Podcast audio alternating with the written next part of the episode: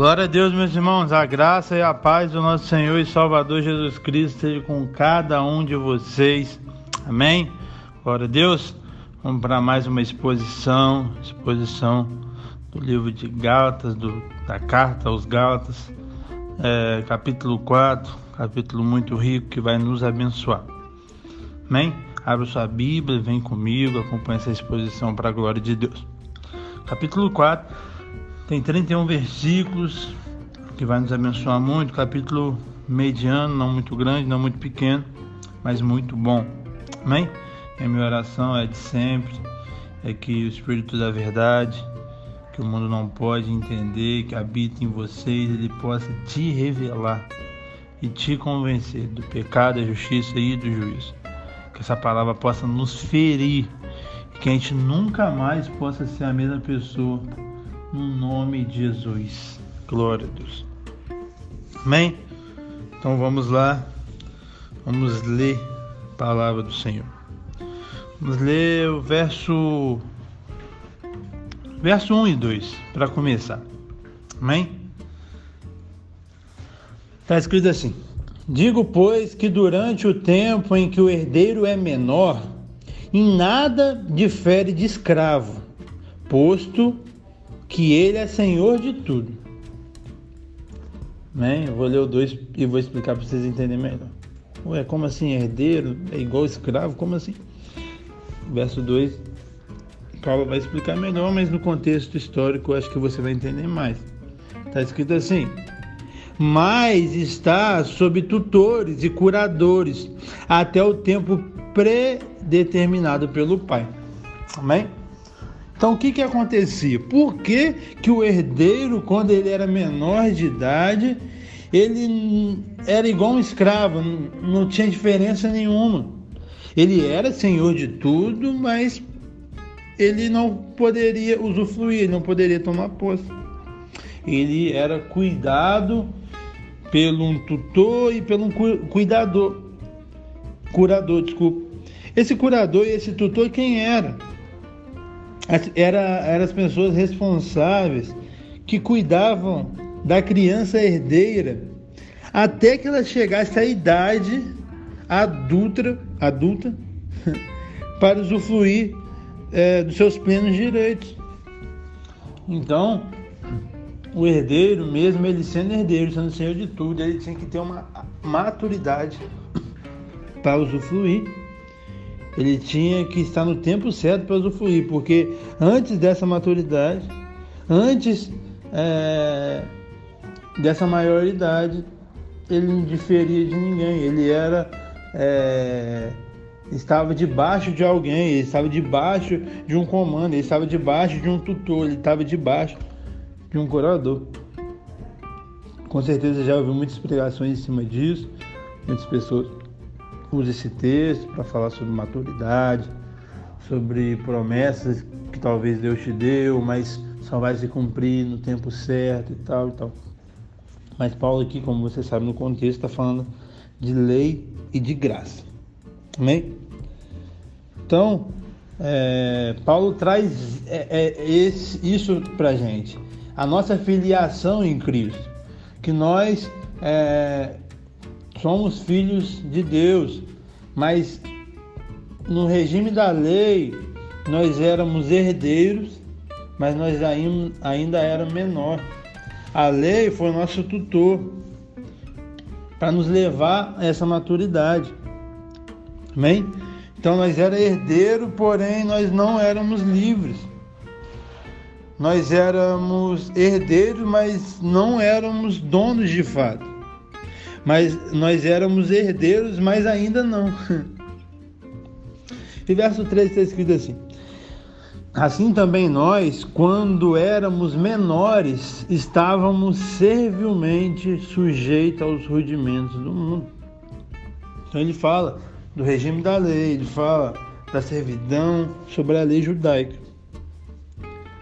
E aí, quando a gente atinge a idade adulta, quando Cristo veio, e o papel da lei, como a gente sempre está trabalhando aqui nessa exposição, nunca foi nos salvar. e sim ser como espelho para nos mostrar na sujeira. Então a lei serviu de meio para nos conduzir a Cristo. Amém? E algo lindo que o verso 4 vai dizer é, é isso. Vou ler aqui. Vindo, porém, a plenitude do tempo, Deus enviou seu filho. Glória a Deus.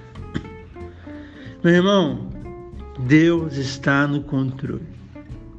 Guarde isso no seu coração, por favor, no seu ser, escreve isso. Todos os cômodos da sua casa, Deus está no controle.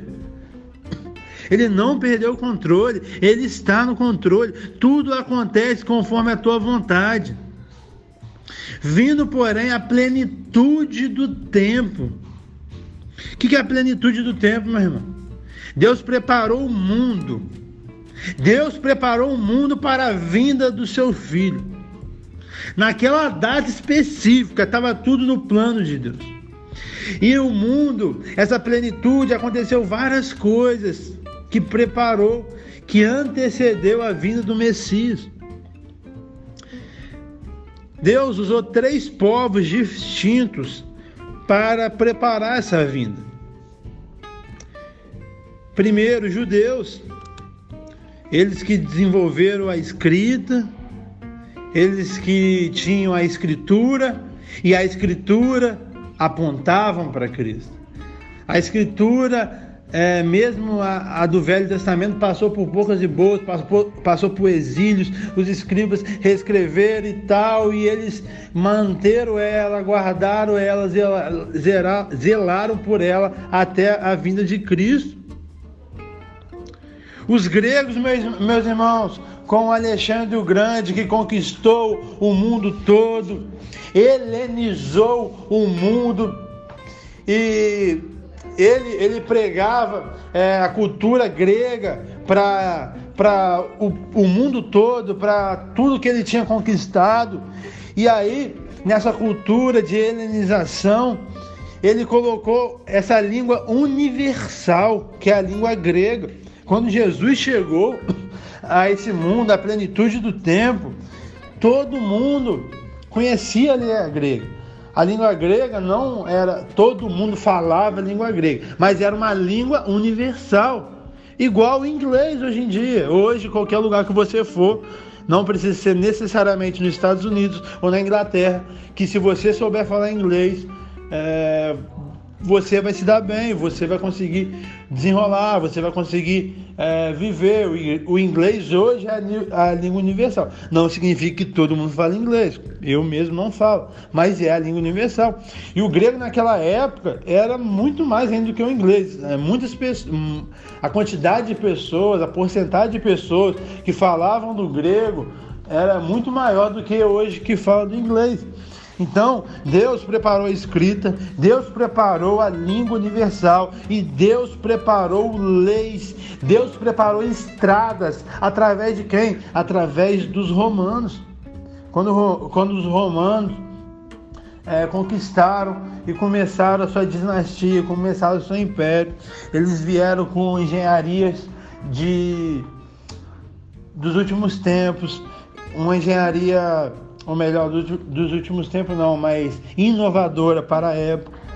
E eles tinham leis, eles tinham estrada, a estrada era importante para Jesus percorrer tudo para a pregação do Evangelho. E quando Jesus veio subiu, a igreja já começou, não esperou muito tempo para começar, não.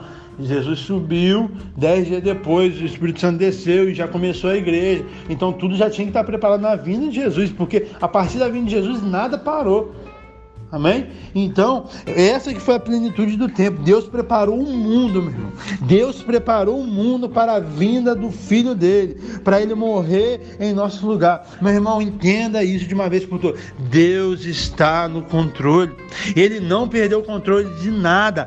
Tudo que acontece está no controle dele. Meu irmão, a pandemia não roubou o controle de Deus. Ele sabia que ia ter pandemia. Ele é, permitiu que viesse a pandemia. A pandemia estava escrita no plano dele.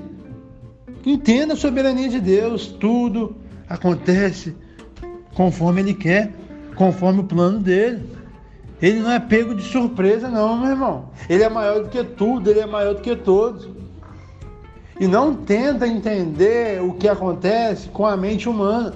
Não, você é humano, eu sou humano, nós somos limitados. Ele é Deus, ele sabe porque alguém faleceu, porque alguém nasceu, porque talvez alguém que quer ter filho não tem, e alguém que tem filho abandona. Deus sabe de tudo, Ele está no controle. Descanse, sabe que Ele não perdeu o controle. Amém? E aí fala, como eu já até li aqui, Deus enviou seu filho. E quem é esse filho de Deus? Como ele é? De onde ele vem? Esse é Jesus. O Filho de Deus, meu irmão, ele, ele é pré-existente. Antes de vir ao mundo, ele já existia em glória eterna com o Pai. Meu irmão, ele não passou a existir. Ele, ele é o Pai da eternidade. Meu irmão, ele não foi criado. Ele é o Criador. Meu irmão, ele não teve começo. Ele é a origem de todas as coisas. Mas mesmo ele sendo imenso desse jeito, ele se fez carne. Ele foi perfeito, ele é, na verdade, perfeitamente Deus. E foi perfeitamente homem. Ele foi divino e ele foi humano. E quando que ele veio? Apóstolo Paulo vai escrever assim no final do verso 4: Nascido de mulher, nascido sob a lei. Então, Jesus veio no período da lei. Ele nasceu para cumprir a lei. Ele não quebrou como o Adão, e sim ele cumpriu rigorosamente. Nós só poderíamos é, ser salvo por alguém da mesma espécie da gente, por isso que Jesus veio em carne, sendo, ser humano. E só poderíamos ser salvo alguém que cumprisse a lei. Porque se alguém é, não cumprisse a lei, a Bíblia é clara.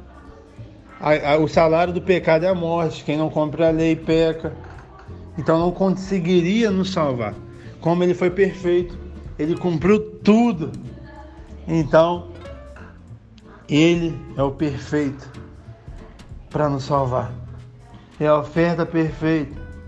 É o Deus perfeito é o sacrifício perfeito, é o substituto perfeito, aleluia. E porque ele veio, meu irmão, verso 5 vai, vai, vai estar explicitamente no, na parte A, está escrito assim: para resgatar os que estavam sob a lei.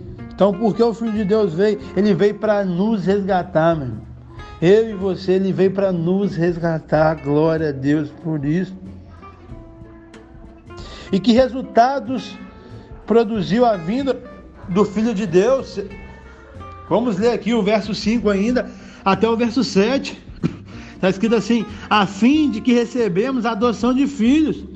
E porque vós sois filhos, enviou Deus ao nosso coração o Espírito do seu Filho, que clama: Abba, Pai. De sorte, já não és escravos, porém filho, e sendo filho, porém também herdeiro por Deus. Então, os crentes, meus irmãos, eles são adotados como filho de Deus. Os crentes, ele recebe o Espírito Santo de Deus e tem essa intimidade com Deus e se torna herdeiro de Deus. Esses que são o resultado da vinda do Filho de Deus, da vinda de Jesus, o nosso Salvador. Aleluia. Glória a Deus. E aí Paulo fala sobre isso, essas verdades magníficas. E agora no verso 8 ao verso 11, Paulo vai mostrar para a igreja ali da região da Galácia, para os Gálatas, que o que eles eram antes de Cristo, no que, que eles se tornaram em Cristo e o que ele estava voltando a ser depois de Cristo, ele estava retrocedendo. E verso 8 vai falar que eles viviam uma escravidão aos deuses pagões. Olha como está escrito assim: Outrora, porém, não conhecendo a Deus, servistes a deuses que por natureza não são. Meu irmão, antes do evangelho chegar à Galácia, eles eram pagões. Adoravam, eles adoravam muitos deuses. Eles eram escravos de demônios. Atrás de todo, todo ídolo, toda imagem, escultura de todos os deuses, estão os demônios. Então eles faziam isso. E aí ele se converte, verso 9. Mas agora que conheceu a Deus, ou antes, sendo conhecido por Deus. Então eles se converteram ao Deus verdadeiro. Eles foram alcançados pela graça de Deus. E olha que coisa maravilhosa. Algo que eu e você nós alcançamos também. E agora eles querem ter uma volta ingrata à escravidão do legalismo. Verso 9, parte B, ele está escrito assim: como estáis voltando outra vez aos rugimentos fracos e pobres, aos quais de novo querem ainda escravizar-vos? Guardai-vos dias e meses e tempos e anos. Então ele estava voltando à ingratidão, ou melhor, ele estava tendo uma ingratidão e voltando para a escravidão do legalismo. E olha que frustração do, do, do apóstolo Paulo no verso 11. Vem comigo. Receio de que eu tenha trabalhado em vão para convosco. Meu irmão Paulo, ele é um homem de Deus, sim, mas ele era humano. E a Bíblia é linda porque a Bíblia não esconde a, a humanidade é, dos homens e das mulheres de Deus, de quem escreveu cada versículo, cada capítulo, cada livro. Paulo estava chateado, meu irmão. Paulo era como um pai espiritual para com eles. E ele estava vivendo totalmente diferente aos ensinamentos desse pai espiritual. E não só sobre um ensinamento de um pai espiritual, mas sobre conhecer a melhor coisa do mundo que te libertou de uma escravidão e agora você quer voltar para a escravidão e abandonar essa libertação. Meu Deus, como? Como pode acontecer? Isso gera uma frustração. Você como pai que você ensina seu filho faz, faz o certo, faz o certo, faz o certo, ele não quer fazer o certo. Nossa, será que eu criei esse, esse menino 20 anos em vão? Será que eu fiz isso em vão? Meu irmão Paulo sentia isso. Mas Paulo nunca desistiu. Você vai ver conforme a história, conforme até a narrativa nesse próprio capítulo, que ele continua é, lançando vários argumentos para eles não pararem. E é isso, meu irmão. Você pode ficar triste com os seus discípulos que não querem orar mais, não querem ler a palavra, não quer fazer nada com nada. Você pode ficar triste porque seu filho talvez está andando conforme, não conforme as coisas certas, mas você não pode desistir. Não desista. Amém? E aí, Paulo, um pastorzão do coração quebrantado, ele faz um apelo. Ele fala no verso 12: Sede, sede qual eu sou, pois também eu sou como vós, irmãos. Assim vos suplico, em nada me ofenderdes. Então, meu irmão, Paulo, como pastor, o pastor, meu irmão, ele se identifica ele se humilha. Ele anseia por relacionamento mais profundo com a ovelha. E isso que Paulo está fazendo aqui. Chamando eles para perto, suplicando, oferecendo algo para eles. E esse que tem que ser o meu e o seu coração como líderes.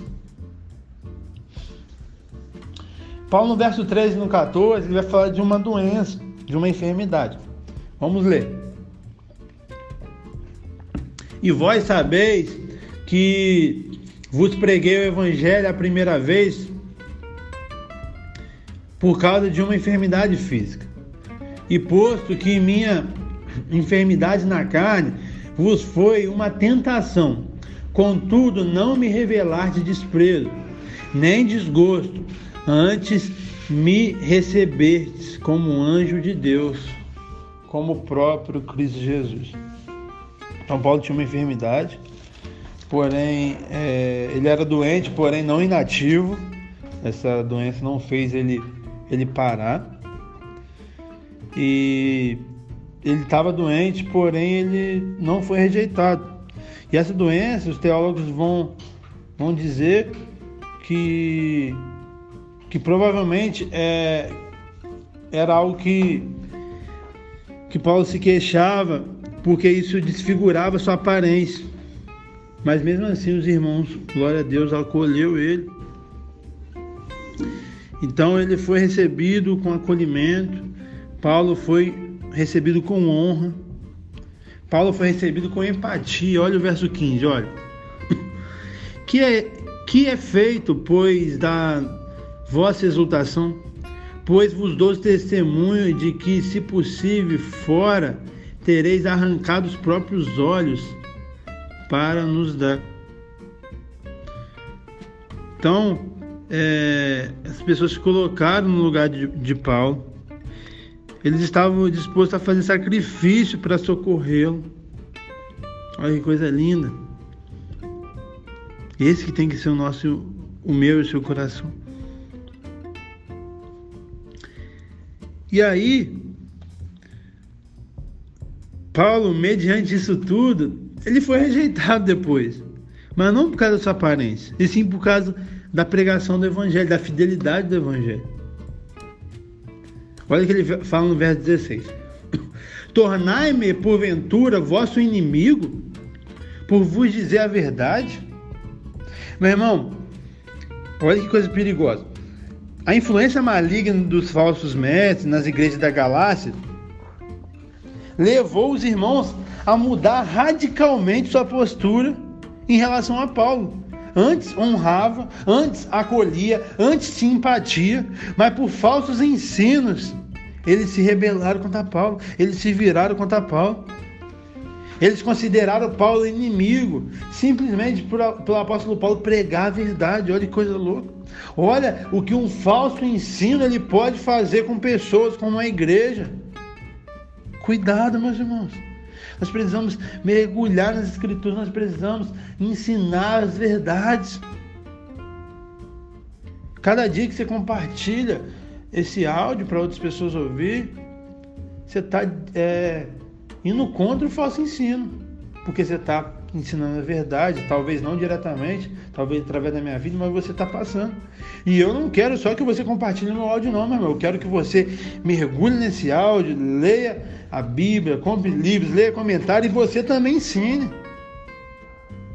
Amém? Não deixa essa responsabilidade só comigo, não. Divide comigo. Amém? Essa pregação da verdade do apóstolo Paulo é, passou a ser vista pelos crentes da Galácia como uma afronta. Olha que, que lavagem cerebral, que coisa doida que eles fizeram na cabeça dos Gálatas. Então Paulo foi abandonado por causa dos falsos crentes. Olha o verso 17 e 18. Aos que vos obsquiam, não o fazem sinceramente, mas querendo afastar-vos de mim, para que o vosso zelo seja em favor deles. É bom sempre ser zeloso pelo bem e não apenas quando estou presente convosco. Então, os falsos mestres, eles encheram os, os gatas é, de elogio. E o propósito deles era afastar os crentes de Paulo e, consequentemente, da verdade. Amém? Os falsos mestres, e isso já é uma característica de um falso mestre, eles querem fidelidade a ele e não fidelidade a Cristo. Então eles encheram de elogio. Cuidado, meu irmão, falso mestre, ele vai falar o que você quer ouvir. Quem me acompanha aqui há muito tempo já sabe que eu sempre falo isso. Eu escrevi sobre isso. Quer falar o que você quer ouvir. Cuidado, cuidado, cuidado, cuidado. Paulo agonizava de tristeza. Porque Paulo era um pastor, ele era um pai espiritual que gerava filhos espirituais e buscava a maturidade deles. Verso 19, vem comigo. Meus filhos, ele fala assim: meus filhos, por quem de novo sofre dores de parto, até ser Cristo formado em vós. Meu irmão, nós precisamos ter o, o caráter realmente semelhante a Cristo. Não basta nascer, é preciso crescer uma, a maturidade. Você que tem filhos, se seu filho é, ele tem 20 anos, se comporte como alguém que tem 5, você vai ficar feliz? Claro que não. Você quer que ele cresça. E um pai espiritual e um líder quer também. Todo GC, todo discipulado, todo é, encontro que eu tenho com as pessoas que eu cuido, toda oportunidade que eu tenho de elogiar eles, eu falo isso, mas não é da boca para fora, não. É verdade que eu estou muito feliz com o crescimento de cada um. E isso não é para minha glória, é para a glória de Deus. E isso me enche de alegria, maturidade, saber que eles chegaram, tem um ano, tem seis meses, tem um mês, mas não é a mesma pessoa. Estão crescendo na graça no conhecimento do Senhor. Não tem nada que alegra mais o coração de um, de um líder, de um pai espiritual. E isso que Paulo buscava. E ele fala aqui, ele usa um termo que ele mesmo acho que não, sabe, não sabia. É, como assim? Ele não sabia na pele como seria, mas ele imaginaria, mediante as escrituras, mediante os acompanhamentos dele. Ele fala de dores de parto. O homem não tem como sentir dor de parto. Então Paulo, igual eu te falei, não sabia 100% do que era uma dor de parto. Eu, como homem, Paulo como homem, nós imaginamos como é a dor de parto, porque Deus falou que ia colocar uma dor e a gente vê partos, a gente vê relatos e tal e tal. E dá para perceber que é uma dor muito forte, muito forte. E aí, Paulo fala que ele sofre dores de parto, uma dor muito forte até Cristo. Não é eu sofro dores de parto para tentar, não, até Cristo. Até ser. Não é tentar, é ser. Meu irmão, não sei quanto tempo vai demorar, e aqui eu estou falando com você que é líder, com você que é pai. Pode demorar um mês, ou 10, 20 anos. Você vai sentir essa dor até Cristo ser formado na vida dessa pessoa. Até o caráter de Cristo está intrínseco na vida dessa pessoa. Nós não podemos, como líder, desistir. E vai doer, vai ser desgastante, vai ser difícil, mas não podemos desistir. Nós temos que sentir essa dor de parto até Cristo ser formado nas pessoas. Então não desista dos seus liderados. Eu não vou desistir de você, você que é meu liderado. E aí, Paulo, no verso 20 aqui, ele vai relatar para a gente, é, ele vai relatar e a gente consegue observar algo que Paulo fica perplexo com a imaturidade de seus filhos espirituais. Ele fala, verso 20: Pudera eu falar, eu estar presente agora com, convosco e falar em outro tom de voz, porque me vejo perplexo a vosso respeito. Paulo ele não consegue entender como eles deixaram a verdade para abraçar, mentira. Eu não consigo entender também. Eu não consigo entender como os falsos mestres arrastam tantas pessoas. Tem, igreja tant, tem igrejas tão numerosas, com tanta gente. E é coisas óbvias, não é coisa que tem que ter uma exegese, nossa, bem profunda, tem que trabalhar muito. Não, algo simples. Salvação pela fé. A opressão. Coisas que, que Jesus condenou, que os apóstolos condenou, que a Bíblia condenou. Meu irmão, coisas simples. Mas, meu irmão, mais eu não sei se dado, que coisa na minha cabeça, mas pelo senso comum aqui, eu observando, no mínimo, do mínimo, do mínimo, sendo muito otimista, 50% dos cristãos não lê a Bíblia. O BGE falou que, que nós temos, que existe no Brasil 25% de cristãos. E esse dado eu uso há muito tempo e muitas pessoas usam há muito tempo, então não sei quando que foi isso. Mas vamos botar 25% de. Não sei se nós temos. Do... Deve ter quase 300 milhões, mas vamos botar 200 milhões. Vamos rebaixar para a conta ficar um pouco melhor. 25% de 200 milhões dá. Vamos ver se é bom de conta. 1, 2, 3, vou dar tempo para você pensar. Exatamente, é isso aí que você falou comigo. 50 milhões de pessoas. 25% da população de 200 milhões. Então, pense comigo, se 50% da sociedade brasileira fosse cristãos, cristãos igual Cristo, porque cristão significa pequenos cristos, né? Lá em, como a gente já estudou em Atos 26, foi a primeira vez que os discípulos foram chamados cristãos, porque eles pareciam como Cristo, e cristão significa pequeno Cristo. Se, se esses 50 milhões de pessoas realmente fossem igual ao Cristo, realmente tivessem uma vida de oração, realmente tivessem uma vida de meditação na palavra, você acha que a gente era um dos mais, dos países é, com maior índice de corrupção? Você acha que, que ia ser um povo que gosta de ser malandro, de passar a perna no outro, de roubar, de sonegar imposto? Você acha que o Brasil seria o país do jeitinho brasileiro, o país que um quer ser mais esperto do que o outro. Você acha, meu irmão? Não. Irmão, no mínimo desses 50%, desse 50 milhões, 25%, se 20 milhões lê a Bíblia, você pode dar glória a Deus. Hum, é sendo muito otimista, tá? Porque não lê. Acho que ser cristão é ir no culto.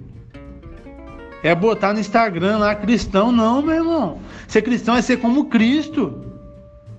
É viver como Ele. É ser salvo só por Ele, não por mérito. Nós, nós precisamos urgentemente voltar para as Escrituras. A reforma protestante deu start quando? Quando, quando homens voltaram para as Escrituras. Saiu, do, saiu dos rudimentos da religião Religião mata, meu irmão. Cuidado com religião. Saíram dos preceitos dos homens e foram para a Escritura. O que, que a Bíblia está falando? Meu irmão, quem manda é a Bíblia.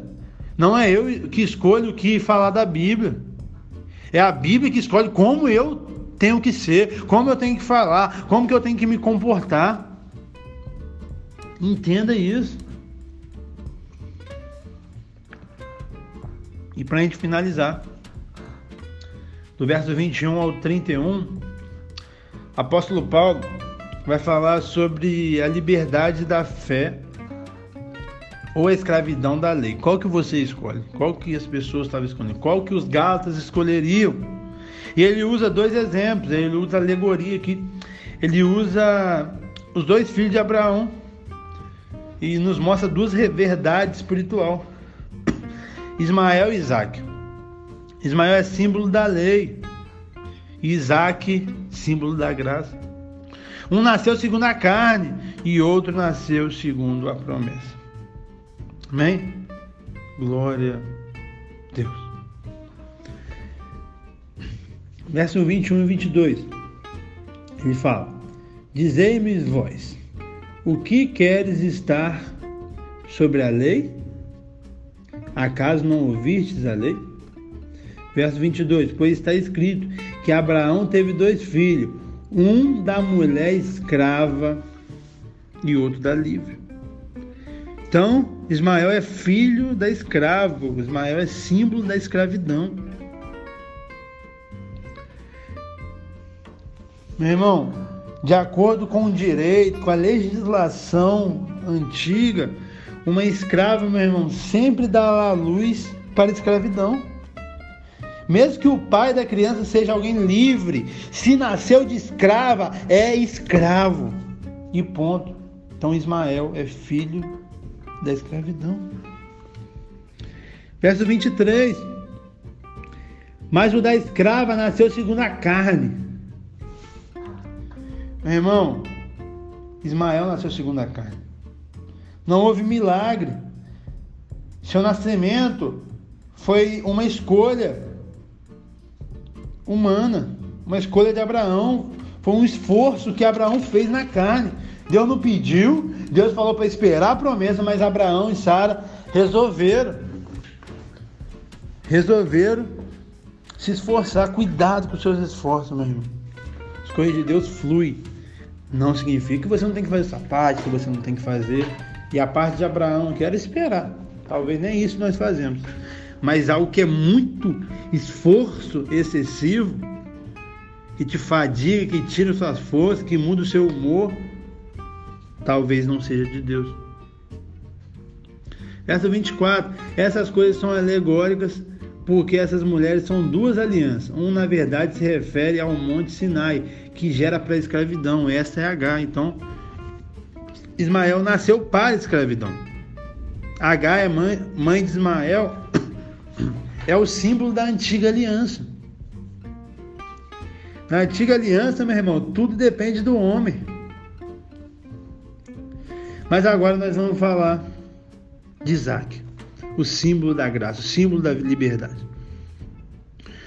Isaac nasceu de uma mulher virgem, de uma mulher, desculpa, livre, que já começa por aí. Livre, tá mesmo? Não virgem, ela não era virgem. Era, era livre, não era escravo. Só pronunciei errado. Isaac nasce como mediante a promessa. Deus prometeu e Deus cumpriu. Deus cumpre suas promessas. Sempre cumpriu. Nunca falhou. O que nós temos que entender e calmar nosso coração e esperar. Que a promessa dele vai se cumprir. No tempo dele, não no seu. Amém? Então Isaac, ele não nasceu por esforço humano, ele nasceu por intervenção sobrenatural de Deus. Os dois já eram velhos, Sara era estéreo. E mesmo assim nasceu. Meu irmão, na lei o homem faz tudo. Na lei, Abraão se esforçou. Na graça, o Isaac nasce de uma intervenção sobrenatural de Deus. Meu irmão, o que quer dizer aqui pra gente? A lei é o esforço para cumprir, é esforço humano. A graça é uma intervenção sobrenatural de Deus. Vem de graça. Deus fez tudo, meu irmão. Sara está grávida, foi milagre de Deus. Só Deus poderia proporcionar isso. Os dois eram velhos, os dois, ela era estéreo. Então não tinha como o homem fazer. Veio de Deus, veio de graça, não foi por esforço, ah, ficou muito fazendo, não, provavelmente fazia. Tentava todo dia e não conseguia. Só conseguiu quando Deus interviu. Então isso que é a graça, meu irmão. Deus interviu, Deus, na plenitude dos tempos, Ele enviou seu Filho para morrer em nosso lugar. E hoje nós podemos ser salvos. Nós recebemos essa boa notícia de graça. Nós não, não fizemos nada, foi tudo Deus que fez. Foi uma ação sobrenatural de Deus. Aleluia. Isaac nasce segundo o Espírito para ser herdeiro de tudo. Amém? Verso 26, 27, 28, 29 eu não li, eu vou ler aqui. Eu só expus, eu não li. Mas Jerusalém lá de cima é livre, o qual é a vossa mãe, porque está escrito: Alegra-te, ó estéreo, que não dás a luz, exulta e clama, tu que não estás de parto, porque são mais numerosos os filhos da abandonada que os das que têm marido. Vós, porém, irmãos, sois filhos da promessa como Isaac. Como, porém, outrora o que nasce segundo a carne perseguia ao que nasce segundo o Espírito, assim também agora. Então, Isaac era filho da promessa, nasceu segundo o Espírito. Verso 30: Contudo, que diz a Escritura: Lança-te fora a escrava e seu filho, porque de modo algum o filho da escrava será herdeiro como o filho da livre. Meu irmão, as bênçãos espirituais são dádiva da graça e não resultado de esforço humano. Entenda isso. Isso que Paulo está trabalhando ali nessa carta, carta toda. E isso que Deus quer trabalhar no meio do seu coração. Numa sociedade corrupta, numa sociedade de falsos ensinos, onde pessoas querem se esforçar para ser salvo, querem merecer a salvação. Meu irmão, entenda, é tudo pela graça. Você não merece, não é pelo seu esforço, é porque Deus fez tudo por nós. Aleluia. E aí, Paulo, no verso 28, como a gente leu, ele faz uma declaração. Eles eram membros da família de Deus e não apenas adeptos de uma religião. Paulo deixa isso claro para a galera da Galácia. Meu irmão, vocês são da família de Deus, não é sobre religião, não. Vocês são da família de Deus, como Isaac. Vocês também são. Entenda.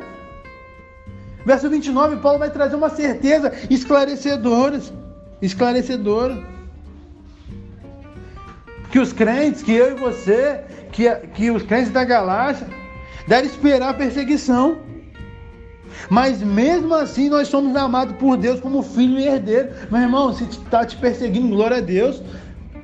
Jesus foi perseguido. Ele fala que o mestre não é maior nem menor do que os dos seus servos. Se o mestre sofreu, os servos vão sofrer também. Se Jesus foi cuspido, foi humilhado, foi blasfemado, foi chamado de glutão, de bebedor de vinho, de isso, de aquilo, você vai ser chamado também. Mas que possamos ser chamados, não porque nós estamos dando um mau testemunho, não vivendo o evangelho genuíno, que possamos ser chamados, ser xingados, porque nós estamos pregando a verdade, igual Paulo estava fazendo. Se estiver nos xingando, porque a gente está falando a verdade, amém. Fazer o quê? Jesus foi, Paulo foi. Mas agora, porque eu não estou vivendo conforme eu deveria viver, aí sim está errado. Aí sim a gente tem que, que mudar nossa índole. E Paulo dá uma ordem expressa aqui no verso. Fala, de uma, fala né? Ele usa as escrituras, né? De uma ordem expressa. E assim como Sara deu ordem a Abraão para lançar fora de casa H e Ismael, nós também devemos, meu irmão, lançar fora da nossa vida espiritual toda espécie de legalismo, toda espécie de lei, toda espécie de merecimento, toda espécie de preceitos humanos. Nós devemos lançar fora. E verso 6, e verso 31, para a gente finalizar. E assim, irmãos, somos filhos não da escrava, e sim da livre. Então Paulo chega a uma constatação aqui. Nós somos filhos da graça e não da lei. Aleluia! Nós somos filhos da promessa e não da escravidão. Entenda isso de uma vez por todas. E tenha a sua vida transformada por essa informação. Que essa carta possa estar te ferindo e possa estar quebrando o seu orgulho, quebrando o seu ego, porque o seu ego quer merecer as coisas. O seu ego quer achar que você é alguém. O seu ego quer achar que você é merecedor. Os falsos evangelhos estão sendo pregados para isso. O antropocentrismo com o homem no centro, com as suas emoções sendo importantes, com isso e aquilo, está pregando isso. Mas a Bíblia é totalmente contra isso para quebrar o nosso orgulho. A graça quebra o nosso orgulho, porque a graça fala que é só Deus, é só dele. Tudo vem dele, por meio dele e volta para ele. Vem dele, porque toda a boa dádiva vem dos pai, do Pai das Luzes tem que ser feito por Ele, porque sem Ele nada podemos fazer. E no final volta para Ele, porque toda honra, toda glória e todo louvor deve ser destinado a Ele. Um evangelho desse jeito, um evangelho puro e genuíno, o homem não tem glória nenhuma. O homem é só um alguém que, que todo dia tem que agradecer por esse favor imerecido, por não merecer e mesmo assim existe um Deus que ama ele, mas o homem não quer com um sentimento diabólico, um sentimento que Lúcifer teve, quer merecer, quer, quer ser reconhecido, meu irmão. Se liberta do, do reconhecimento. Pare com isso, querer ser reconhecido. Porque você faz, faz o certo, prega o evangelho, ame as pessoas, pague mal com bem. Mas não espere reconhecimento, não. Isso vai minar seu coração. Amém? Que Deus te abençoe. No nome de Jesus. Compartilhe esse episódio para mais pessoas serem abençoadas. Tchau, tchau. Deus te abençoe.